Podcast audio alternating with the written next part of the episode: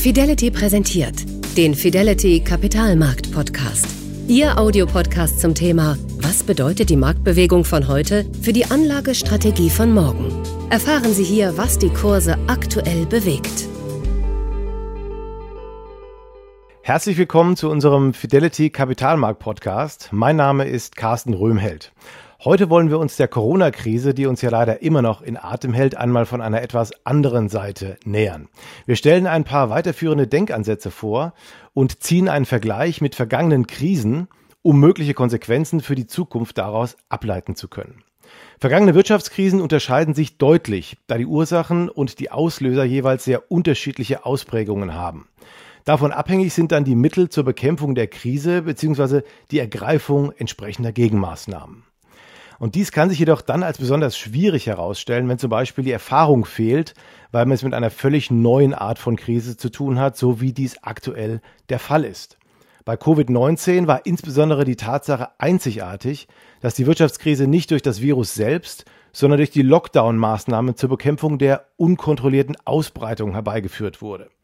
Der daraus entstandene Wirtschaftseinbruch wurde bekanntermaßen durch geld- und fiskalpolitische Programme nie dagewesenen Ausmaßes zu bekämpfen versucht. Wir wollen uns heute unter anderem mit der Frage beschäftigen, wie wir in der Vergangenheit mit Wirtschaftskrisen umgegangen sind, ob die 30er Jahre oder die Finanzkrise von 2008 uns hier gute Anhaltspunkte liefern und welche Konsequenzen wir daraus für die aktuelle Krise ableiten können. Diesen und einige andere Punkte möchte ich heute mit meinem Gesprächspartner einer genaueren Analyse unterziehen und daher freue ich mich sehr, Professor Karl Eiginger in unserem Podcast begrüßen zu dürfen. Guten Tag, Herr Professor Eiginger. Guten Tag. Professor Eiginger lehrt an der Wirtschaftsuniversität Wien und ist Managing Editor des Journals of Industry, Competition and Trade.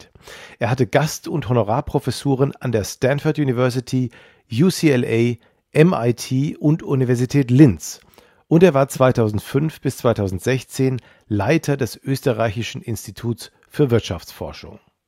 Er hat sich viel mit dem Vergleich von Wirtschaftskrisen beschäftigt. Seine Publikation The Great Recession versus the Great Depression Stylized Facts on Siblings which were given different foster parents, also tatsächlich ein Vergleich der beiden Geschwisterpaare, die unterschiedliche Pflegeeltern haben, ist eine viel zitierte Publikation zum Krisenvergleich. Karl Eiginger ist außerdem Direktor der Querdenker-Plattform Wien Europa. Das ist ein großer Unterschied zu dem, was wir als Querdenker hier in, in Deutschland kennen. Dieser internationale und interdisziplinäre Think Tank analysiert europäische Strategien und die Rolle Europas in der veränderten Weltordnung, die durch den Rückzug der USA aus dem Multilateralismus und vielen internationalen Organisationen geprägt wird. Und durch den Versuch Chinas, wieder eine führende Rolle zu spielen. Europa hat hier die Chance, durch Partnerschaft mit den östlichen und südlichen Nachbarn und das Konzept des europäischen Green Deal eine Führungsrolle zu übernehmen. Professor Eiginger, Sie haben sich also sehr intensiv mit Finanz- und Wirtschaftskrisen beschäftigt und daher lassen Sie uns auch gleich an der Stelle einsteigen und einen Vergleich wagen. Die Weltwirtschaftskrise der 30er Jahre bahnte sich schleichend an und hatte viele Ursachen. Die aktuelle Krise hat dagegen einen einzigen Auslöser, nämlich die Pandemie. Anders als 1930 oder auch 2008 war also nicht das Wirtschaftssystem Ursache der wirtschaftlichen Verwerfungen, sondern die Krise wurde durch äußerliche Umstände ausgelöst. Inwieweit macht das einen Unterschied für die angemessene Reaktion und den möglichen Krisenverlauf? Ja, also wie es aussieht, äh, wird diese Krise kürzer sein. Sie wird, sie wird simultaner sein, also gleichzeitiger sein. Äh, und es ist eine schnellere generelle äh, Antwort auf diese Krise der Geld- und der Fiskalpolitik äh, gekommen. Beginnen wir mit den Ursachen. Es hatten alle Krisen mehrere Ursachen. Die Weltwirtschaftskrise war eine Folge des Weltkriegs, einer kurzen Erholung einer großen äh, Reparationszahlungen, die von Deutschland äh, verlangt wurden. In jede Erholung ist die Inflation also hinaufgeschnellt und mehr zweistellig geworden und dann die nächste Krise gekommen und dann sind die Banken zusammengebrochen und das hat sich dann um die ganze Welt. Die Welt war noch nicht vernetzt, Daher hat das nicht, nicht an einem Tag, am Lehmann-Tag äh, passiert, sondern es ist an, an, mehreren Tagen passiert. Und so ist es lange gegangen und die Krise hat zehn Jahre äh, gedauert und wurde dann äh, erst durch den Green Deal äh, in den USA also äh, ansatzmäßig erholt. Und in dieser Zeit ist die Armut, die Arbeitslosigkeit riesig gewesen, wesentlich höher als heute. Wenn jemand sagt, dass es ist heute auch hoch, dann äh, erinnere ich mich an die Worte meines Lehrers Kurt Rothschild, der gesagt hat,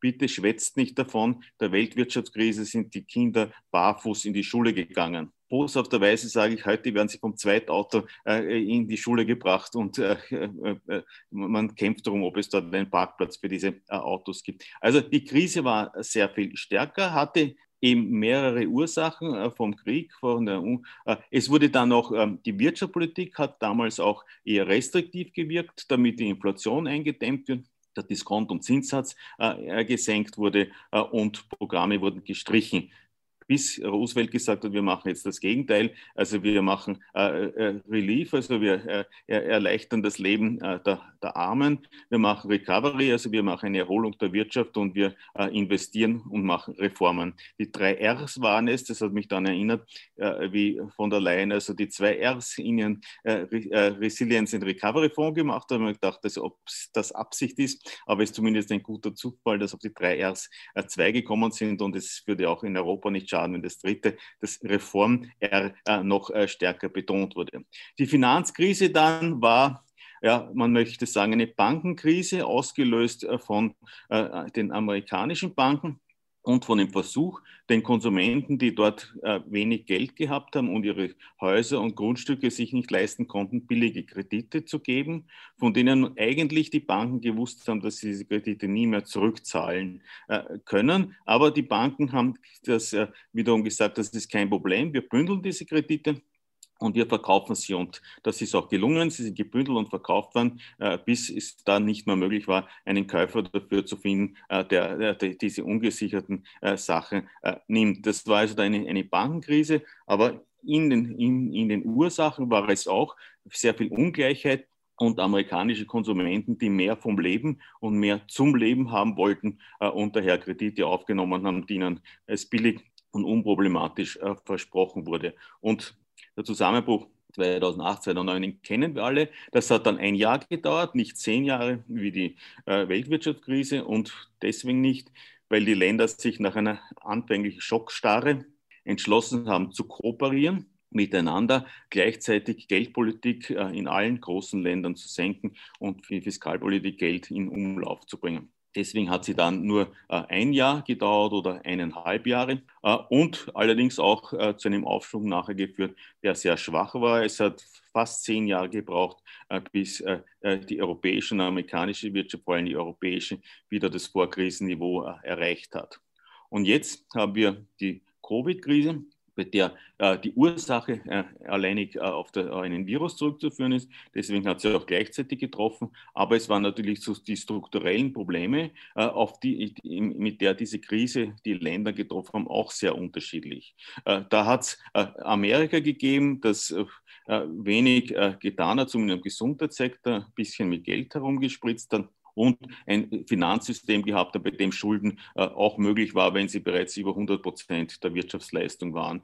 Europäische Staaten, bei denen jetzt auch schon mehr Verschuldung möglich war, dadurch, dass sie teilweise äh, äh, äh europäische äh, äh, Fonds aufnehmen von der Europäischen Kommission, gestützt wurden, wo es aber doch Limits gibt und besonders einige Länder, die hier über 100 Prozent gehabt haben, äh, wie Italien, keine, äh, nicht mehr leicht oder nicht mehr sicher waren, ob sie noch einmal äh, Schulden aufnehmen können. Und andere Länder sind gerade aus der Finanzkrise noch gerettet worden und hatten noch hohe Obligationen, äh, keine neuen Schulden zu machen, sondern eher ein Aktivum im Budget zu haben. Also unterschiedliche Reaktionen ist und unterschiedliche Reaktionen in der Struktur. Äh, viel, einige Länder haben ihre alten Industriestrukturen äh, schon modernisiert, äh, zum Beispiel Deutschland. Andere wie Großbritannien und Frankreich haben das nicht gemacht, sondern haben ihre alten großen nationalen Champions äh, gefördert, am Leben erhalten und auch mit Subventionen. Und daher hat es hier auch wiederum sehr unterschiedlich getroffen. Die Reaktion war aber sehr schnell. Insofern ist die Erholung sowohl der Aktienmärkte als auch äh, der äh, realen Wirtschaftsleistung eigentlich in ein, zwei Quartalen eingetreten. Die Gefahr besteht jetzt nur, ob ein zweiter Lockdown äh, zu einer eine Doppelkrise, also zu einem W führt, oder möchte nicht davon sprechen, dass es ein VW sein könnte, das wären dann drei Tiefpunkte, das nicht. Und ich nehme auch aus, nehme auch an, dass es bei dem zweiten milderen Lockdown bleibt und damit die wirtschaftlichen Folgen nicht so stark sind und dass es dann etwa in der ersten Jahreshälfte zu einer Impf Impfung, zu einem Impfstoff kommt, der dazu führt, dass, ein dritter äh, Krisenhöhepunkt vermieden werden kann. Aber das sind Annahmen. Äh, es hat auch hier strukturelle Probleme gegeben, obwohl der Anlass, wenn man das so sagt, wir unterscheiden oft zwischen tieferen Ursachen und dem Anlass, der Anlass eine Gesundheitskrise war, die von außen gekommen ist, für die niemand etwas dafür kann.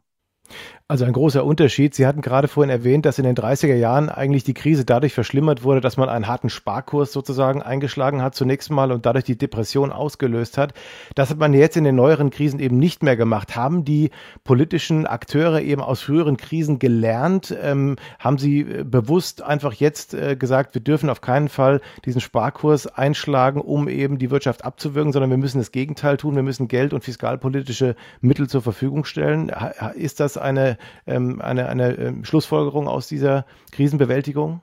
Es haben einmal die Ökonomen gelernt, äh, jene Ökonomen, die der Meinung sind, bei jeder Krise muss man das ausstehen. Äh, Hayek'sche äh, Philosophie äh, äh, sind äh, nicht mehr in den Vordergrund getreten, sondern Keynesianer und Post-Keynesianer haben gesagt, es gibt dieses Konzept. Und die Politiker haben dieser Gruppe zugehört. Äh, ich habe selbst in dieser Phase sehr viel an den politischen Entscheidungsprozessen beigetragen. Das war auch ein Lernprozess. Es hat zuerst die deutsche Kanzlerin gesagt, also wir machen sicher nichts, äh, keine expansive Politik und hat, wie es äh, bei Merkel ist, dann doch rasch die richtige Entscheidung getroffen, die richtigen Worte für diese neue Entscheidung gefunden. Ähnlich war es in Österreich. Ich wurde an einem, einem Allerseelenwochenende zu einer Klausur der Regierungspartei gehört. Ist es wirklich so schlimm? und ebenso von jemand von der, von der Europäischen Zentralbank. Also wir hatten damals äh, als Prognose also alternativ äh, minus 0,5 äh, oder plus äh, 3 Prozent, je nachdem, äh, was eintritt. Und wie mich der Vertreter der Europäischen Zentralbank gefragt hat, ob das minus 0,5 nicht sehr pessimistisch ist, habe ich gesagt, nein, es wird minus 5-0 sein. Das war auch eine, äh, eine, eine Ansage, nur um einen Punkt zu machen, aber mhm. es ist dann wirklich in, in, diese Richtung gegangen. Und während dieser Zeit haben sich dann die Amerikaner, die äh, Engländer, äh, und die Europäer getroffen und gesagt, wir machen alle unseren Teil, sowohl die Zentralpolitik. Es war also, die Ökonomie hat mehr gewusst, was passiert, wenn man falsch reagiert und die Politiker haben mehr jenen Ökonomen äh, gehört, die gesagt haben, das Richtige in dieser Krise ist das äh, und das äh, machen wir Schulden, äh, so viel es notwendig ist. Und Draghi äh, hat dann also quasi das in Worte zusammengefasst noch Tage nachher. Also es hat die Ökonomie gelernt und es war die Politik gesehen, was passiert, wenn man einer Gruppe von Ökonomen zuhört und was passiert, wenn man einer anderen, moderneren, aufgeklärteren zuhört. Es scheint ja eine Taktik zu sein, dass man die, die Extreme der Wirtschaftszyklen irgendwie abschwächen möchte. Also dieses extreme Boom- und Bust-Szenario will man nicht haben, sondern man will die Wirtschaftszyklen irgendwie abschwächen, vor allen Dingen auf der unteren Seite natürlich, dass man will, ist es, ist es eine Strategie, die Wirtschaftszyklen außer Kraft zu setzen durch diese moderne Geld- und Fiskalpolitik oder zumindest abzumildern? Ist das die Strategie der Akteure momentan? Ja, äh, es ist die Strategie, die, äh, die Zyklen äh, äh, abzumildern. Und man weiß, dass es mehr investiert wird und mehr in, lang, in langfristige äh, Programme investiert wird, wenn man Gewissheit hat, dass das die richtige Richtung ist, während wenn man zwei gute und zwei schlechte Jahre hat, äh, dann macht man das, was kurzfristig äh, äh, gut scheint und was sich ausgeht in dieser kurzen Zeit und nicht das langfristig richtig. In dem Sinn ist es eine Strategie, aber es ist auch, wir wissen auch, dass das Wohlfahrtssteigernd ist. Genauso möchte ich ein vielleicht weit geholtes, den, im Auto zu fahren, also 500 Kilometer ist nicht sinnvoll, einmal 50 Kilometer zu fahren und einmal also 250 Stunden Kilometer zu fahren, das ist auch nicht sinnvoll. Äh, also es ist das, der bessere Weg und wir haben gelernt, mit welchen Maßnahmen es macht. Und wir müssen natürlich noch dazu lernen, dass wir, wenn wir mit dem Geld herumspritzen, dass wir in die richtige Richtung spritzen. Dass wir also nicht zugunsten von Firmen, von Zombie-Firmen äh, äh, äh arbeiten, sondern von, zu, das ist noch, was man lernt und was wir auch in dieser Krise noch lernen müssen. Äh, in die Zukunft zu investieren, äh, in äh, die Klima, Klimaerwärmung zu verhindern und soziale Probleme zu lösen. Denn nach der Krise haben wir kein Geld dafür. Äh, dann haben wir das Geld in der Krise ausgegeben und müssen irgendwann wieder mal beginnen, die Staatsschulden äh, zurückzuführen. Und dann ist das Geld für soziale Anliegen ähm, nicht da und dann ist das Geld für das Klima nicht da. Also wir müssen in der Krise nicht nur das machen, was die äh, Krise verhindert oder abmildert, sondern auch das für die Zukunft. Das ist die ganz große Aufgabe, die wir heute haben. Noch eine Frage zur Krisenkoordination, weil es auffiel im Gegensatz zur Finanzkrise, wo man das Gefühl hatte, dass man äh, relativ stark an einem Strang gezogen hat global, war hier eher eine nationale Krisenbewältigung oder eine nationale Strategie zur Krisenbewältigung dominant.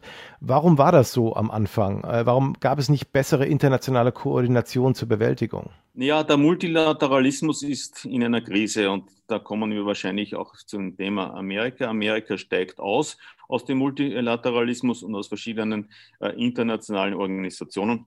Aber es hat trotzdem eine implizite Koordination gegeben. Es haben alle Länder im Wissen, was äh, vor zehn Jahren geschehen ist, in die richtige Richtung argumentiert. Es hat eigentlich niemand gesagt, also wir machen jetzt nichts, sondern es haben halt alle nur gesagt, na, wir machen das. Also die österreichische Regierung macht das oder die, äh, die deutsche Regierung äh, macht das und äh, wir, sind, äh, wir sind die Klugen.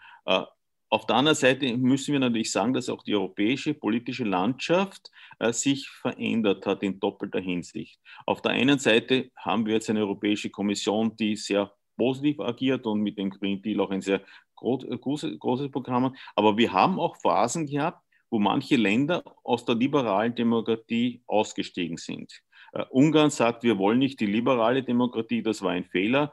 Polen äh, denkt hier ähnlich. Wir haben also einen Populismus, der von Land zu Land in ausgeprägten Prägungen äh, äh, äh, äh tätig ist. Matteo Salvini hat in Italien als vom, vom selben Balkon, wo Mussolini seine Thesen äh, herunterging mit, mit der Bibel in der Hand, also gesagt, äh, was in Italien richtig ist. Also der Populismus hat hier einen Höhepunkt erreicht, äh, der und das äh, zu einer Krise. Das ist Gott sei Dank, auch hier ist der Höhepunkt vorbei. Bei den Europawahlen sind eher die Parteien in der Mitte, sei es die Liberalen oder die Grünen, gestärkt äh, worden und haben damit äh, neue Wege gezeigt, die nicht, nicht auf populistisch sind. Aber auf der anderen Seite im Hintergrund gibt es noch diese Populisten und auch in der Covid-Krise zeigt ist das sehr deutlich. Die Populisten haben am Anfang der Krise geleugnet, dass es diese Krise gibt. Äh, haben gesagt, der Virus ist weniger gefährlich äh, als eine Grippe. Und das haben nur die Chinesen erfunden. Im ersten Höhepunkt waren sie dann sehr ruhig und haben die Regierungen agieren lassen. Äh, als dann scheinbar die äh, Gesundheitskrise bewältigt waren, haben sie gesagt, stoppt den Corona-Wahnsinn und gesagt, wir brauchen nichts mehr tun. Also wir sollen all diese Maßnahmen äh, äh, machen. Also diese, dieser Zyklus der Populisten war in Österreich sichtbar, war auch in den USA sichtbar und er hat natürlich jetzt am Beginn der zweiten Welle ist es wiederum eine Frage. Jetzt spaltet es die Populisten Ganz genau. In dem ein Teil weiter sagt, es gibt ja gar nichts zu machen, wir können alles frei, wir können miteinander wiederum feiern und uns umarmen und die anderen sind wiederum still und sagen, also jetzt müssen wir wieder ein bisschen still sein, äh, äh weil äh, sonst ist das Skifahren in den Alpen zu Weihnachten nicht notwendig. Also diese, diese, das hat äh, dazu geführt, dass es nicht eine koordinierte Politik gegeben hat, wo sich alle an einem Tisch gesetzt haben und sagen, das machen wir. Aber implizit haben sie es dann schon äh, etwas koordiniert äh, gemacht und die Europäische Kommission hat dazu ihre Programme entworfen, den RRF, äh, wo es sagt, also wir helfen jetzt den Ländern, die nicht das Geld haben, das zu machen. Wir verlangen aber Programme, die zukunftsgerichtet sind, die Strukturprobleme lösen und sagen nicht, also Italien soll nicht weiter Autobahnen dorthin bauen, wo es äh, keinen Bedarf gibt äh, äh und äh, die äh, Mafia soll dort also äh, weiter ihre Freunde machen können, sondern in die Richtung. Also wir haben auch hier gelernt, es schaut das Lernen diesmal etwas anders aus, weniger koordiniert. Lassen Sie uns zum nächsten Block kommen, zum Thema soziale Fragen und staatlicher Einfluss. Der Ruf nach dem Staat war in dieser Krise auch laut durchaus und äh, der Staat hat auch mit vielen Fiskalprogrammen unter anderem reagiert. Wie weit geht der Einfluss, äh, die Macht der Staaten in Bezug auf den Konjunkturverlauf aktuell überhaupt? Was ist da Ihre Einschätzung? Der Staat ist machtvoll, weil er bereits fast 50 Prozent der Wirtschaftsleistung äh, durch Steuern und durch Transfers äh, umpolt. Äh, er ist dort weniger mächtig, wo die Ausgaben vorweg bestimmt sind, wo sie für, für Sachen ausgegeben sind, die in der Krise nicht wichtig sind. Besser sind die Staaten dran, die mit einer geringeren Staatsverschuldung in diese Krise gegangen sind. Die können aus eigenem und ohne europäische Programme und ohne Hilfe des Währungsfonds Krise gegensteuern auf die Art und Weise, äh, die sie wollen. Und es ist hier, in der Krise ist die Ungleichheit wiederum größer geworden. Und Gott sei Dank sind einige der Programme dafür, diese Ungleichheit zu reduzieren, zum Beispiel eben äh, Kurzarbeitsmodelle und äh, äh Fixkostenzuschüsse und ähnliches, die es sind. Aber auf der anderen Seite steht hier auch ein ganz großer Strukturwandel bevor. Im Sozialsystem, der 40 äh, Prozent der Staatsausgaben macht und äh, vielleicht 20 äh, Prozent der Wirtschaftsleistung, je nach, je nach Land ein bisschen verschieden, muss es eine Umorientierung geben von der protektiven Ex-Post-Sozialpolitik, dass man jemanden zahlt, der keinen Job hat, und der große Probleme zu einer Ex-ante-Politik, wo wir sagen, wir müssen in das Bildungswesen so investieren, vom Kindergarten beginnen über die Schulen, dass die Menschen befähigt sind, mit Krisen umzugehen. Es darf niemand mehr erwarten, dass er den Job, den er bei Schulabschluss oder bei Schulabbruch im negativsten Fall bekommt, äh, auch sein Leben lang äh, dann ausgeben kann. Und wenn es einmal nicht so ist, dass er vom Staat 80 Prozent äh, Arbeitslosenunterstützung bekommt, sondern es müssen die Schulen vorbereiten auf den Wechsel auch das Bild verbreiten, dass der Wechsel etwas Positives ist. Nicht den Tacitus auswendig zu können, ist das Ziel äh, der schulischen Ausbildung, äh, sondern äh, Problemlösungen zu haben und sich zu freuen darüber, wenn es Veränderungen gibt, natürlich über positive mehr zu freuen als über negative, über Digitalisierung sich mehr zu freuen als über den Zusammenbruch einer Kohlengrube oder eines Stahlwerkes, aber darauf vorbereitet zu sein. Das ist auch eine sehr schöne Aufgabe, auf die muss man sich aber auch vorbereiten Änderungen vom Kindergarten über die Erziehung. Und wir haben das auch jetzt im Lockdown gesehen die Kinder, die aus Haushalten gekommen sind, wo die Eltern sich äh, dem Computer ausgekannt haben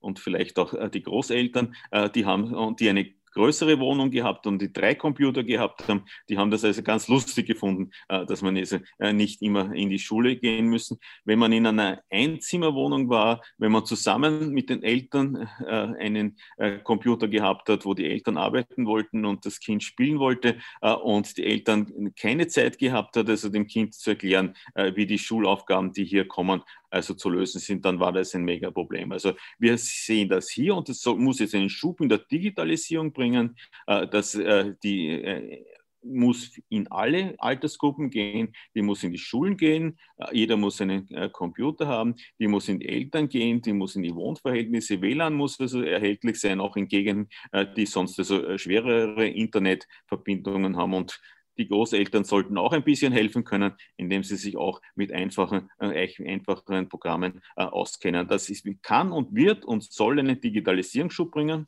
Aber es ist natürlich eine Frage der Gleichheit, ob das jetzt schon möglich war und wie man das macht. Also wie gesagt, im Sozialsystem umstellen von der Ex-Post-Bezahlung von jemandem, der ein Problem hat, zu einer Ex-Ante-Verhinderung, Problemlösung. Das geht auch über, das müssen wir äh, vielleicht in einer späten Frage, in die Richtung äh, Diversität äh, und äh, Migration. Also auch die Freude an der Vielfältigkeit ist. Wir wissen gerade aus der Finanztheorie und aus den Firmen, ein, ein Vorstand, der divers zusammengesetzt ist aus verschiedenen Kulturen, ist erfolgreicher als jemand, der nur aus Männern besteht, die aus derselben, äh, aus derselben Region äh, kommen. Das müssen wir lernen, diese Freude an der Diversität. Da gibt es die Angst, dass das nicht so ist und die müssen wir auch bekämpfen. Auch das müssen wir in dieser Krise lernen. Sie haben ein paar sehr, sehr wichtige Punkte angesprochen. Einen wollte ich etwas vertiefen nochmal zum Thema soziale Ungerechtigkeit und Gefälle aus Einkommens- und Vermögensverhältnissen. Glauben, Sie haben jetzt äh, eine, ein, ein, wie soll ich sagen, ein, fast ein Wunschdenken formuliert, wie es in Zukunft sein soll. Aber glauben Sie, dass die Maßnahmen, die wir bisher getroffen haben, dabei helfen, diese sozialen Ungerechtigkeiten zu bekämpfen? Oder werden wir in Zukunft eher noch eine weitere Auseinanderentwicklung dieser Einkommens- und Vermögensverhältnisse weltweit sehen? Also die Auseinanderentwicklung ist so stark, dass ich hoffe, dass sie nicht noch stärker werden kann. Wir haben bei allen Ungleichheitszahlen, es gibt hier verschiedenste Maßzahlen. Ich möchte einmal optimistisch, das optimistisch voraussehen. Die Armut ist weltweit gesunken von zwei Milliarden äh, Menschen also auf eine halbe Milliarde. Das ist sehr stark gesunken und das äh, wird, jetzt wird es gewisse Rückfall geben, aber der wird wahrscheinlich in dieser Krise äh, sind. Die Ungleichheit allerdings ist gestiegen, das heißt, das Top 1% oder Top 1 Promille hat überall große Vermögen angehäuft und sie, die, die Einkommenssituation ist vererbt. Wenn die Eltern reich waren, sind auch, bekommen, gehen die Kinder in die beste Schule und haben auch ein höheres Lebenseinkommen zu erwarten. Äh, es ist in der Krise noch nicht genug beachtet worden.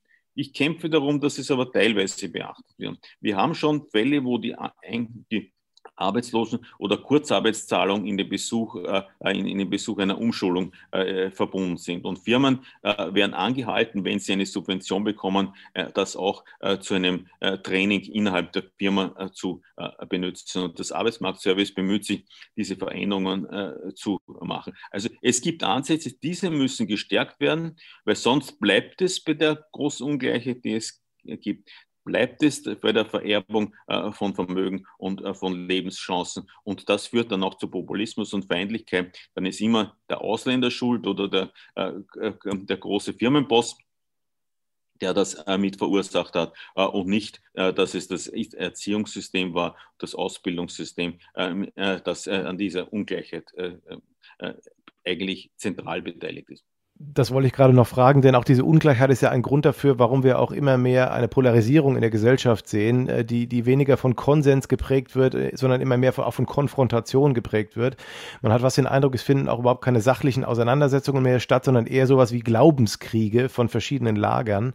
Ähm, ist das auch eine Ausprägung dieser ähm, Auseinanderentwicklung der Gesellschaft und sehen Sie da auch eine Fortsetzung dieser Verhältnisse? Sie haben das Stichwort Popularismus schon öfter angesprochen, äh, dessen sich ja einige Politiker auch bedienen?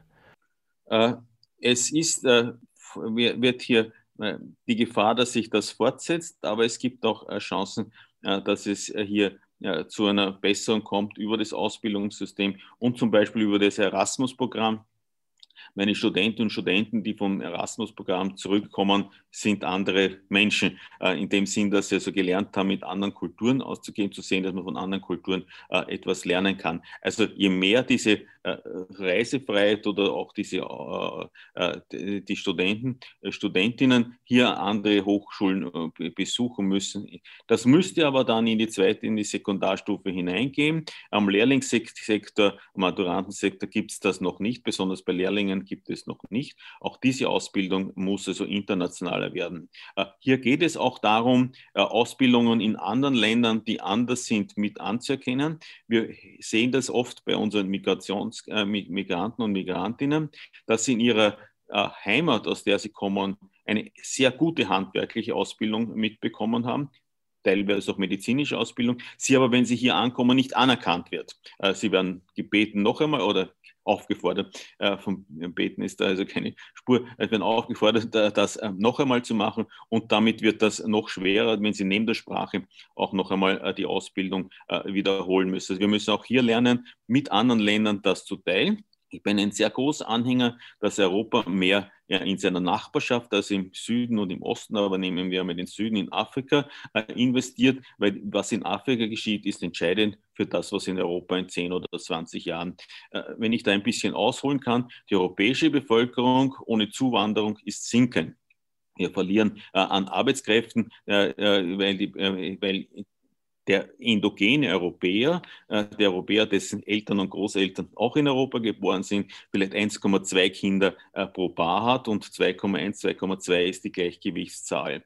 Wir sehen das nicht so dramatisch, weil wir relativ viel Migration haben die wir dann beklagen, aber sie hat dazu geführt, dass mehrere Länder, darunter auch Österreich, eine steigende Bevölkerung haben, weil sie so viele Migranten in verschiedenen Stufen aufgenommen haben, die dann alle überdurchschnittlich Kinder haben. Und auch Ungarn lebt davon, wenn der Orban schimpft auf Ausländer davon, also die Ausländer, die in Ungarn sind, also weit mehr als die zwei, äh, äh zwei äh, Kinder pro Paar haben. Und er verspricht jetzt jedem ein Geld, jeden, jeden echten Ungarn ein Geld, wenn sie mehr Kinder bekommen. Das ist ja dann auch äh, pervers, wenn wir das also mit einem finanziellen Anreiz äh, dieser Art äh, ausstatten müssen. Also Afrika hat, also Europa hat eine sinkende und alternde Bevölkerung, so dass wir eigentlich im Wachstum behindert sind dadurch. Afrika ist die Bevölkerung heute schon mehr als doppelt so groß äh, wie in Europa und sie wird sich verdoppeln äh, und verdreifachen. Äh, und jetzt geht es zwei Möglichkeiten. Entweder es ist dort Friede, es werden die ökologischen Probleme geringer und es werden entstehen Arbeitsplätze oder es gibt eine Völkerwanderung in Richtung Europa, die man da nicht verhindern kann. Wenn es in einem Land leer wird, und im anderen Land voll wird, dann setzen sich die Leute in Bewegung. Das können mäßige Bewegungen sein. Und hier ist dann die Aufgabe, die Möglichkeit Europas, dass es in Afrika investiert. Und wenn es in Afrika investiert, dann werden es nicht Autobahnen sein, und äh, äh, Rohstoffkonzerne, wie es die Chinesen machen, sondern das Ausbildung sein. Unser USB als Europäer ist es, in Afrika in die Ausbildung zu investieren, zum Beispiel in Lehrwerkstätten, zum Beispiel in Fachuniversitäten und auch zu schauen, dass unsere Studenten, Professoren, Fachschullehrer Lehrerinnen in Afrika vielleicht das halbe Jahr, äh, halbe halbe, jetzt einmal in einer anderen äh, Dimension äh, unterrichten und genauso afrikanische Professoren das in Österreich machen. Sie sollen nicht ganz nach Österreich kommen, weil dann gibt es einen Brain aber drei Monate im Jahr nach Österreich zu kommen, ist ein gegenseitiger Lernprozess und genauso sollten Österreicher und Deutsche bereit sein, diese drei Monate in Afrika zu geben. Und damit gibt es ein Ausbildungssystem, dass wir die Zukunft positiv Kennenlernen, dann sehen wir auch, dass das äh, vielleicht andere Diversität, äh, das sind andere Leute, aber sie haben auch äh, ihre Vorteile und man lernt dort äh, genauso viel, äh, wie wenn man also äh, im, im, im eigenen in, Stadt dreimal sich umdreht. Das äh, hört sich sehr gut an. Ich möchte mal auf dein Thema Arbeitsmarkt zurückkommen. Ähm, wir hatten vorhin, hatten Sie ja schon gesagt, dass damals die Arbeitslosigkeit in den 30er Jahren ähm, massiv auch war. Und in den USA jetzt, gibt's jetzt wieder einen sehr, sehr großen Anstieg der Arbeitslosigkeit. Wir haben etwas andere Prinzipien. In den USA wird man sofort in die Arbeitslosigkeit entlassen. Hier äh, wurde mit dem Kurzarbeitergeld ja ein Mechanismus geschaffen, wie man die äh, Beschäftigten im Job halten kann, trotz aller Umstände. Ähm, glauben Sie, dass auch nach der Aus Auszahlung dieser Kurzarbeitergelder, dass die Arbeitslosenzahlen äh, in, in Deutschland und in Europa ähm, einigermaßen konstant bleiben oder erwarten Sie tatsächlich als Auswirkung der Krise auch deutlich steigende Arbeitslosenzahlen hierzulande? Nein, ich glaube nicht, dass die Arbeitslosenrate äh, auf Dauer steigen wird. Es kommt natürlich darauf an, wann die Krise zu Ende ist, ob es eine äh, Doppelkrise ist oder eine, eine Dreifachkrise ist. In, wenn die Prognosen, die jetzt sagen, dass also heuer vielleicht ein Einbruch von fünf bis sieben äh, Prozent äh, in Wirtschaftsleistung ist und im nächsten Jahr nicht ganz so viel, aber auf der Plusseite, also drei Prozent oder so, dann wird im nächsten Jahr die Arbeitslosenrate stabil sein und im übernächsten Jahr wiederum äh, zurückgehen. Aber es kommt natürlich darauf an, wie wir äh, äh, hier reagieren. Wenn wir auf dem, auf dem Arbeitsmarkt mehr Mobilität haben, mehr Lernbereitschaft, mehr Wechsel in Jobs, die nachgefragt sind. Wir haben eine große äh, Nachfrage nach qualifizierten Arbeitsplätzen, zum Beispiel im technischen oder im digitalisierten äh, Bereich, den wir nicht erfüllen können. Und er ist auch regional sehr unterschiedlich. In Österreich ist im Westen eine große Arbeitskräfteknappheit äh, und äh, in, in Wien eher das Gegenteil. Also und es ist auch nicht das Ausmaß vergleichbar mit der Weltwirtschaftskrise. Damals, wie gesagt, waren 20, 30, 40 Prozent. In Amerika ist sie jetzt von einem historischen Minimum von 3, 4 Prozent auf 12 Prozent kurzfristig hinaufgegangen, die Arbeitslosenrate.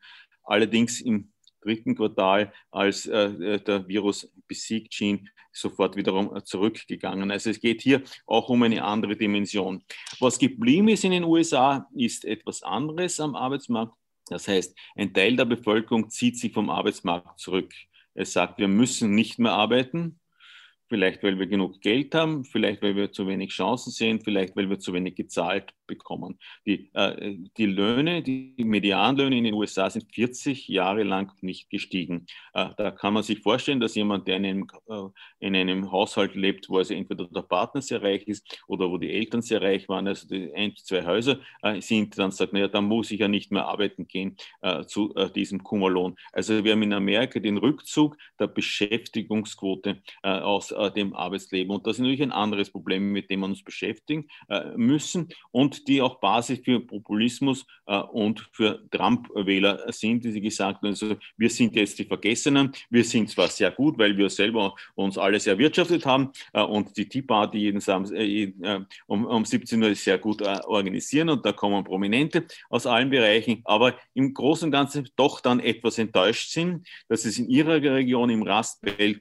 das nicht gibt. Und dann suchen sie wiederum jemanden, der ihnen verspricht, dass das alles anders wird. Und da äh, ist dann dieser große Fehler der amerikanischen Politik zu sagen, ja, eine, äh, die Chinesen stellen uns die Arbeitsplätze äh, und Erdöl äh, wurde uns immer viel zu teuer äh, geliefert. Wir schauen, dass wir selbst durch äh, Horizontalbohrungen oder durch Pipelines aus Alaska wiederum zu Öl, zu billigem Öl kommen. Und wenn wir billige Energie haben, dann wird die amerikanische Wirtschaft wiederum zu blühen beginnen. Das ist ein absoluter Fehler. Die amerikanische Wirtschaft mit ihren hohen Einkommen, mit den guten technischen Universitäten wird nicht wiederbelebt, wenn es billiges Öl gibt, äh, sondern wird wiederbelebt, wenn es äh, Techniker gibt, äh, wenn es Menschen gibt, die äh, investieren äh, und äh, in, in, diese Richtung gehen. Und wenn mir es dann gelingt, dann ist die Frage, warum hat Amerika eigentlich so ein hohes Handelsbilanz, Zahlungsbilanzdefizit? das ist ganz äh, überraschend, weil sie zu wenig technologieintensive Produkte exportieren. Für ihren Einkommensniveau haben sie zu wenig äh, in, äh, äh technologieintensive Produkte. Das ist nicht, weil Stanford ist natürlich eine gute Universität, nachdem ich dort war, äh, äh, die Universität schlechter geworden ist, sondern das ist äh, deswegen, weil die Firmen zwar in der ersten Phase in Amerika die Innovation machen, dann aber sofort bei der ersten Phase äh, danach äh, in ein noch billigeres Land gehen, sei es äh, glücklicherweise einmal Osteuropa oder sei es äh, China gewesen oder sei es sonst wo. Also sie bleiben nicht daheim. Der Erfinder ist alone at home, hat eine, äh, eine MIT-Ökonomin äh, gesagt sie erfinden etwas, aber dann verschwinden sie sofort äh, in der ganzen Welt, statt die erste Phase mitzunehmen. Das führt dazu, dass natürlich, das kann auch ein Vorteil für die anderen Länder sein, wo sie investiert, aber das führt dann äh, dazu, dass man sagt, wir haben ein Leistungsbilanzdefizit und das ist auf den Protektionismus von China und den Betrug der Chinesen äh, zurückzuführen. Und was machen wir gegen den Betrug? Wir drohen äh, damit, dass wir etwas von ihnen nicht kaufen und das geht dann. Äh, der bessere Weg wäre zu sagen, also wir vernetzen nicht nur die Universitäten, sondern auch die Firmen, die es sind. Wir stellen ihnen die besten Facharbeiter zur Verfügung. Wir schauen auch, dass die äh, äh, Personen, die sich aus dem Geschäftsleben, aus dem Erwerbsleben zurückgezogen haben, vielleicht wiederum ihren Beitrag äh, äh dazu leisten, was sie aber implizit ja wollen, dass die Rastweltleute einen Job bekommen, der nicht im selben äh, Unternehmen ist äh, und in derselben Branche wie ihre Großeltern waren, sondern der etwas Neues macht und dann kann die amerikanische Wirtschaft wieder aufblühen. Und das sollten jetzt die Programme, die jetzt gemacht werden, führen, aber das sehe ich überhaupt nicht in den amerikanischen Programmen, nicht in denen, die der Trump gemacht hat. Ich sehe auch sie noch nicht, in denen die Biden äh, gemacht hat äh, oder äh, vorgeschlagen hat, äh, so dass die, diese wiederum in der Krise in die richtige Richtung investieren, ist wichtiger als darüber zu klagen, dass die eine oder andere Zahl nicht äh, so ist, wie man sie wünscht. Sie haben schon ein paar schöne Stichworte geliefert zu unserem letzten Themenblock, äh, Thema Globalisierung und ähm, ähm, Nachhaltigkeit, Zukunft. Ähm, wir haben während des Lockdowns ja gesehen, dass es teilweise zu Lieferengpässen überall kam und dass es zu großen Schwierigkeiten kam. Die Globalisierung ist durch gewisse nationale Interessen schon ein wenig ins Stocken geraten. Äh, es ist gar die Rede davon, dass Corona jetzt so, sogar das Ende der Globalisierung einläuten würde. Das klingt ein bisschen dramatisch, aber zumindest halten Sie es für möglich, dass die Globalisierung ihren Höhepunkt erreicht hat und jetzt eher wieder auf dem Rückmarsch ist? Äh, ich glaube nicht, dass sie den Höhepunkt erreicht hat. Vielleicht wird sie nicht mehr so rasch fort, äh, äh fortgesetzt werden. Bisher, bisher hat es ja äh, äh, besonders in den letzten 30 Jahren eine Turbo-Globalisierung gegeben, dass alles noch schneller äh, in, ins Ausland oder in einen anderen Kontinent äh, verlagert wurde. Es wird jetzt das Konzept ist also von Danny Roderick und von mir auch sehr stark, von Harvard University, der verantwortungsvollen Globalisierung geben. Man überlegt sich, dass auch die Globalisierung an Regeln gebunden werden soll. Und zwar nicht an Regeln, die amerikanische Großunternehmen äh, in, in, in, Investitionsverträge hineinschreiben, äh, sondern die wir in der Welt gemeinsam erarbeiten, wie dass es keine Kinderarbeit gibt, äh, dass es so mit einer Investition auch Ausbildung äh, mit verbunden sein soll, dass eine äh, Investition nicht zur Zerstörung der Umwelt führen kann. Wenn sich dann noch immer auszahlt, äh, in einem anderen Land zu produzieren, dann ist das ein Vorteil für alle für das Land, in dem es geschieht, und wenn nicht, wenn es äh, die äh, verantwortliche Globalisierung ist, dann zerstört man dort die Lebensgrundlage, Wasser äh, und äh, ähnliches. Und, und wir haben auch nichts davon, dass wir dann wieder Produkte bekommen, die also qualitativ wenig sind. Es werden die Lieferketten über, überdacht werden, aber das heißt nicht, dass man weniger geliefert bekommt, sondern erstens einmal Double Sourcing macht. Das heißt, schaut, dass man jeweils zwei Quellen hat, also am besten eine in einem asiatischen Land und eine im afrikanischen Land äh, oder vielleicht eine in, in, Südamerika, dass man nicht abhängig ist, wenn es irgendwo eine Krise gibt und dass es bei essentiellen Sachen Reserven gibt. Wir haben uns in der Finanzkrise und in der Erdölkrise äh, in den 70 und 80 Jahren gewöhnt, dass wir Erdölreserven haben. Wir haben Vorschriften über Erdölreserven. Wir haben keine Vorschriften über medizinische äh, äh, äh Supplies, also äh, Grundlagen, äh, die man haben muss. Wir werden das jetzt auch entwickeln. Wir haben mit der Pandemie gesagt, es gibt Probleme mit Schutzausrüstung und mit Ähnliches. Wir lernen da. Und eigentlich bin ich da recht optimistisch. Es hat hier kein My Country First oder kein übertriebenen Protektionismus gegeben. Wir haben uns auch in dieser Krise ein bisschen geholfen. Französische Notfallspatenten wurden in, in Deutschland akzeptiert. Also hier geht es ein bisschen in die richtige Richtung. Und ich hoffe auch bei der Impfung, wenn sie kommt, dass sie dann nicht von einem Land aufgekauft wird äh, und dann also gelagert wird und dann also zu einem Monopolpreis verkauft wird, äh, sondern dass es äh, äh gemeinsam ist. Und ich, ich, glaube, dass das so sein wird, weil auch die Forschung international ist, die Forscherteams, es gibt hier praktisch kein Team äh, äh, von Forschern, die an einer Impfung arbeiten, die in demselben Land geboren sind, im selben Land forschen, im selben Land das zur, zur Genehmigung vorlegen. Also insofern ist die Globalisierung so weit, dass dieser brutale negative Rückschritt nicht mehr möglich ist und nicht mehr sinnvoll ist. Und wir können auch diese Krise dazu nutzen, zu sagen, okay, wir in Europa kommen besser aus, wenn wir uns gegenseitig helfen. Wir kommen sogar weltweit besser aus, wenn wir uns auch über die Kontinente äh, darüber äh, unterhalten, äh, wie das die beste Lösung ist. Also äh, eine verantwortungsbewusste äh, Globalisierung wird weitergehen. Turbos brauchen wir nicht.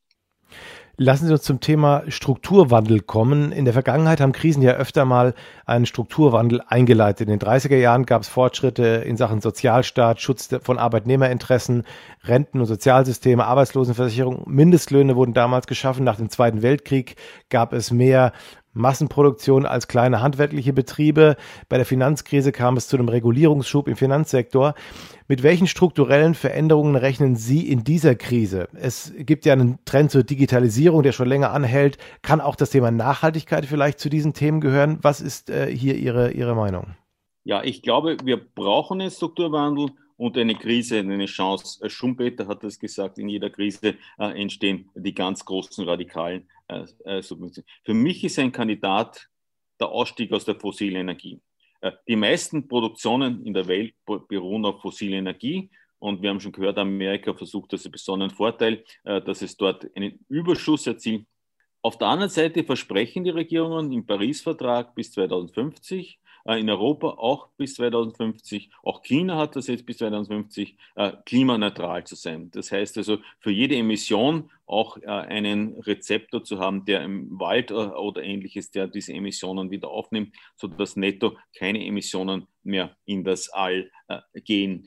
Und das ist ein sehr großer Schritt. Das ist für, die, für den Verkehr ein großer Schritt. Das heißt, es wird 2030 kein Benzin oder kein Dieselauto mehr geben. Äh, in einigen Staaten ist das schon angedacht, in äh, Frankreich und in Teilen Deutschland. In anderen sieht man es in Ansätzen, dass man in der Nacht nicht mehr fahren darf, in einer Region nicht mehr fahren darf. Im Fall, dass die Verschmutzung, die gemessene, zu hoch wird, nicht mehr fahren. Ich glaube, Klimaneutralität 2040 ist nur möglich, wenn der Verkehr total äh, äh, klimaneutral ist. Und das heißt, es gibt kein Benzin und kein Dieselauto und auch keinen oder wenig Busse, die so fahren. Und auch für Flugzeuge wird statt Kerosin äh, ein Biokerosin oder irgendetwas äh, notwendig sein, damit das nicht der Fall ist. Denn wir müssen die Emissionen um 80 Prozent zu reduzieren. Und wenn die Wirtschaft hoffentlich sich noch einmal verdoppelt, dann sind das 90 Prozent pro Einheit äh, Wirtschaft, äh, die produziert wird. Und diese 90 Prozent Minus schaffen wir nur, wenn jene Sektoren, in denen es möglich ist, ganz entkarbonisiert werden. Und dazu zählt der Verkehr, dazu zählt auch der Haushalt. Wir es darf kein Haus mehr gebaut werden, kein Bürogebäude, in dem nicht Photovoltaik oder eine andere oder Erdwärme eine, äh, ein, ein Netto, äh, ein Null oder sogar ein Plus erzeugt. Denn den Rest von 10 Prozent oder 20 Prozent, die wir noch an Emissionen brauchen, brauchen wir für die Industrie, brauchen wir für Notfälle. Es geht ja nicht alles äh, mit einem Fingerschnalzen, die Entkarbonisierung, sondern es braucht Investitionen, Verhaltensänderungen und das kann in dieser Krise äh, beginnen. Das geht dann weiter auf die, äh, ja, und nur um die, zu den Tatsachen zu kommen, die Subventionen für fossile Energie in Europa sind weit höher als die Subventionen für erneuerbare Energie. Das muss man sich vorstellen. Der dumme große Bruder, der eigentlich den äh, Klimawandel behindern will, subventioniert die Methoden, mit denen der Klimawandel verschärft wird dann brennt komischerweise der Wald in Kalifornien oder in Australien. Ein paar Regierungen sagen, das ist also, kommt von irgendwo, von den Blitzen. Aber wir sehen, dass das der menschengemachte, äh, äh, die menschengemachte äh, Klimaerwärmung ist. Das zweite Thema, was ähnlich ähm, kom äh, kontrovers und, äh, äh, möchte ich sagen, fast dumm gemanagt werden, ist die Landwirtschaft. Wir brauchen in der Landwirtschaft äh, Pestizide, äh, wir brauchen in der Landwirtschaft Düngemittel, damit sie so funktioniert, wie sie in, in Europa äh, funktioniert und äh, in den USA wahrscheinlich äh, ähnlich. Und wir wissen, dass das genau äh, das falsch ist. Und wir subventionieren das. Der, der größte Teil des europäischen Budgets geht bisher in die Agrarwirtschaft und hier in die Subventionen für die großen Betriebe. Leichte Verbesserungen sind hier zu sehen. Also der Anteil sinkt jetzt, er ist nicht nur der größte, sondern nur noch äh, der zweitgrößte. Äh, äh, Kohäsionsförderung ist mittlerweile der größte im europäischen Budget, aber die Subventionen für die großen landwirtschaftlichen Betriebe sind da. Und mit diesen Subventionen zerstören wir auch den Aufbau einer Agrarproduktion in Afrika, die, wenn sie dann die Alternative bekommen, ein rasch äh, äh, äh, verderbliches äh, Nahrungsmittel aus der heimischen Produktion, was man nur drei Tage lagern kann, gegenüber einem europäischen, das man also äh, neun Monate lagern kann, dann nimmt jeder das billigere europäische und damit kann man in Afrika nichts aufbauen, brauchen wir wieder Transport. Und das ist auch eine, ein Strukturwandel, der eintreten muss über den industriellen Digitalisierung, das äh, sehen wir alle äh, mehr ein. Es muss in dieser Krise jetzt die hohen Investitionen, die wir machen, genützt werden für den Strukturwandel. Und das in Europa, in unserem Partner Afrika, in China und in den USA. Wie sehen Sie denn erstens mal äh, Europa aufgestellt beim Stichwort Strukturwandel gegenüber zum Beispiel USA und China? Und zweitens die Frage, kann der Strukturwandel überhaupt so ähm, konsequent durchgesetzt werden, wenn wir gleichzeitig rekordniedrige Zinsen haben und sehr viele Zombie-Unternehmen, die vielleicht länger als üblich am Leben gehalten werden? Kann dieser Strukturwandel auf diese Weise überhaupt stattfinden? Er wird behindert, wenn man die Zombie-Unternehmung am Weg lässt, aber wird er noch mehr behindert wenn der Staat und die Europäische Union die Mittel in die falsche Richtung ausgeben. Äh, das ist, eine, glaube ich, eine noch äh, größere äh, Behinderung des, des Strukturwandels. Und wenn wir jetzt Europa vergleichen, er ist in Europa relativ am weitesten. Wir haben äh, die weiteste, also wir haben nicht mehr, unsere Landwirtschaft ist nicht ganz so äh, großflächig und unökologisch wie die in Amerika oder die in Südamerika in Südamerika. Und im Energiebereich äh, sind wir, haben wir die höhere Energieeffizienz, einen höheren Anteil an erneuerbarer Energie als äh, alle anderen Kontinente. China bemüht sich sehr auf diesem Gebiet, äh, siehe Elektroauto und so, aber kommt natürlich aus einer Situation, äh, die viel schlimmer ist. Und man muss auch dazu sagen, China plant in seinem Langfristprogramm mehr neue Kohlekraftwerke als Europa schließen kann. Also es ist hier ein weiter Weg. Europa hat hier die Chance, und das ist, glaube ich, auch eine wichtige Botschaft, hier zum Führer in der Klimapolitik zu werden, in der Klimatechnologie und im Strukturwandel. Und damit bin ich bei einem, meinem Lieblingsthema. Äh, wir haben in den internationalen Medien, auch in den Finanzthemen, oft Berichte, wie Amerika die outgoing Superba äh, Superpower ist, die also den Multilateralismus verlasst und nicht mehr Superpower ist, und wie China die neue Supermacht ist. Und über Europa spricht hier niemand. Faktum ist, dass Europa, das geografische Europa, die größte Wirtschaftsregion der Welt ist, der größte Exportmarkt der Welt ist. Das ist EU plus Schweiz plus Norwegen plus Westbalkan. Wenn man das alles zusammenzählt, sind wir knapp die höchste, äh, haben die höchste Wirtschaftsleistung und im Exportmarkt überhaupt äh, sehr stark führen. Und natürlich auch in den Technologien, in ökologischen äh, Technologien. Das scheint in den internationalen Meldungen nie auf, weil da steht USA, China, Deutschland. Komischerweise ist Deutschland kleiner als China äh, und, äh, äh und äh, Amerika. Da findet man dann ein paar positive Worte äh, für die tüchtigen Deutschen und damit ist es. Aber wenn Sie die Europäische Union zusammenzählen, dann ist das nicht. Also es ist die eigentliche Chance, wenn es eine äh, neue Weltordnung gibt, dass Europa eine dieser drei äh, großen äh, Zentren wird. Es muss keine Hardpower sein im Sinne, dass wir Militär herumschicken können, das wird es auch nie sein, aber eine Softpower, eine ökologische Power auch nicht. Nur muss Europa dann zusammenhalten, ein bisschen zu sagen, das können wir gemeinsam machen. Der Green Deal, den machen wir gemeinsam, die neue Sozialpolitik stellen wir gemeinsam aus und das machen wir. Das äh, bitte ich dann auch immer die Medien, das zu sagen. Also wenn ich Financial Times spreche, sage ich, bitte schreibt nicht alles immer über Deutschland, äh, über Deutschland versus Amerika, sondern schreibt es über Europa versus Amerika. Ihr könnt ja dazu sagen, dass dieses Europa äh, ein zerstrittenes Europa ist und ein ähnliches äh, macht auch nichts.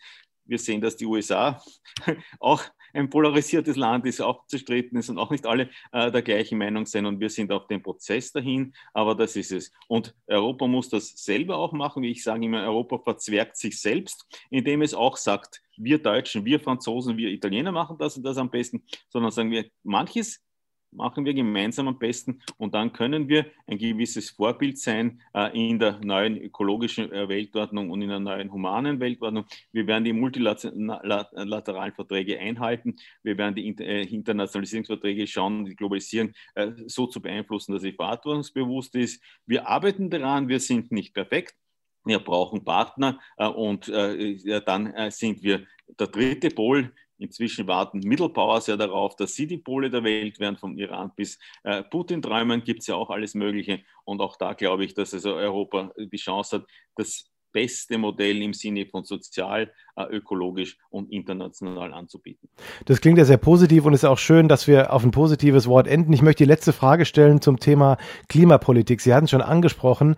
Das kann eine sehr große Dimension haben und die EU-Kommission hat ja diese Größe der Frage auch betont, indem sie quasi den European Green Deal in die Tradition des New Deal in den USA gestellt hat, der ja damals von 33 bis 38 unter Präsident Roosevelt als Antwort auf die Weltwirtschaftskrise durchgesetzt wurde. Inwieweit äh, finden Sie, trägt dieser Vergleich und welche Rolle spielt die aktuelle Covid-Krise für das geplante europäische Jahrhundertwerk?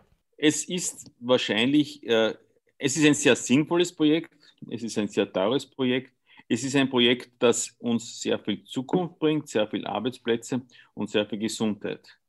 Und es ist nicht das Einzige. Wenn wir nur Green Deal machen, werden wir wahrscheinlich nicht äh, zu dieser äh, neuen äh, wirtschaftlichen, sanften äh, Superbauer werden. Aber er ist ein wichtiges Bestandteil äh, dessen. Ein anderer Bestandteil ist die internationale Kooperation der Länder kennenzulernen. Wie können wir, dass einzelne Nationen miteinander äh, etwas gemeinsam machen, gemeinsame Projekte machen. Also es ist eines äh, der Projekte, andere müssen soziale oder Digitalisierungsprojekte sein und wir müssen vor allem auch Partnerschaften suchen und wir müssen unsere Demokratie entwickeln und da äh, sind wir vielleicht auch ein bisschen mit dem Blick auf die äh, amerikanische Demokratie. Äh, Amerika, also Sie wegen Roosevelt, ich gehe noch ein paar Jahrzehnte zurück. Woodrow Wilson hat gesagt, Amerika ist dazu da, um die Demokratie weltweit zu verbreiten.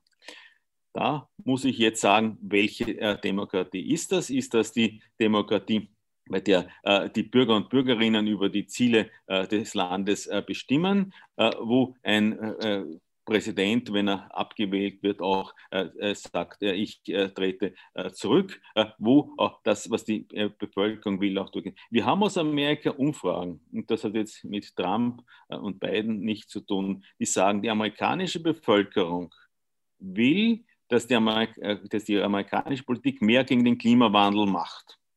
Und wir wollen, dass es weniger Ungleichheit in Amerika gibt. Aber das spielt sich in den politischen Persönlichkeiten, in politischen Programmen absolut nicht durch. Also der Wille der Leute, in welche Richtung sich die amerikanische Gesellschaft entwickeln soll, spielt in den Programmen keine Rolle. Auch darüber müssen wir schauen. Ist das äh, der richtige Dem äh, Demokratiemodell? Können wir das noch verbessern? Es gibt in allen Ländern Probleme mit der Demokratie. Also Mehrheitswahlrecht führt immer dazu, dass jemand, der mit äh, etwas weniger als 50 Prozent der Stimmen hat, äh, zu einer Mehrheit kommt. Aber äh, es hat seine Grenzen und wir haben eine Gewaltenteilung.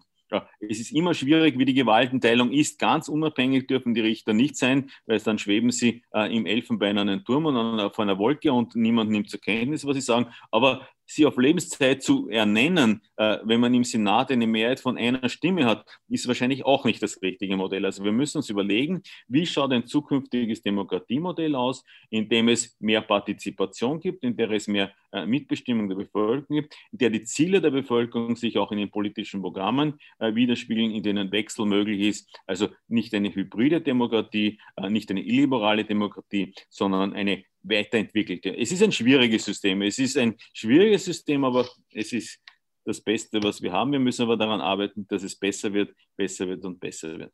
Sie haben es gerade erwähnt, es bleiben einige Fragen offen. Ich hoffe, wir konnten heute einige andere Fragen wiederum äh, klären und eine Antwort dafür finden. Vielen Dank, Herr Professor Eiginger, für Ihre wertvollen Einsichten. Ähm, das soll es äh, heute gewesen sein. Wir danken auch Ihnen, liebe Zuhörer, dafür, dass Sie so aufmerksam bis zum Schluss dabei waren. Hoffen, dass wir Ihnen einige Anhaltspunkte mitgeben konnten. Und wir würden uns sehr freuen, wenn Sie auch das nächste Mal wieder beim Fidelity Kapitalmarkt Podcast dabei sind. Bleiben Sie gesund in dieser schwierigen Zeit. Alles Gute, Ihr Carsten Röhmheld. Wertentwicklungen in der Vergangenheit sind keine Garantie für zukünftige Erträge und Ergebnisse. Der Wert von Anteilen kann schwanken und wird nicht garantiert. Anleger werden darauf hingewiesen, dass insbesondere Fonds, die in Schwellenländern anlegen, mit höheren Risiken behaftet sein können. Die dargestellten Standpunkte spiegeln die Einschätzung des Herausgebers wider und können sich ohne Mitteilung darüber ändern. Daten und Informationsquellen wurden als verlässlich eingestuft, jedoch nicht von unabhängiger Stelle überprüft. Eine detaillierte Beschreibung der mit den jeweiligen Fonds verbundenen Risiken finden Sie in den entsprechenden Fondsprospekten. Fidelity übernimmt keine Haftung für direkte oder indirekte Schäden und Verluste. Weitere Informationen finden Sie unter fidelity.de.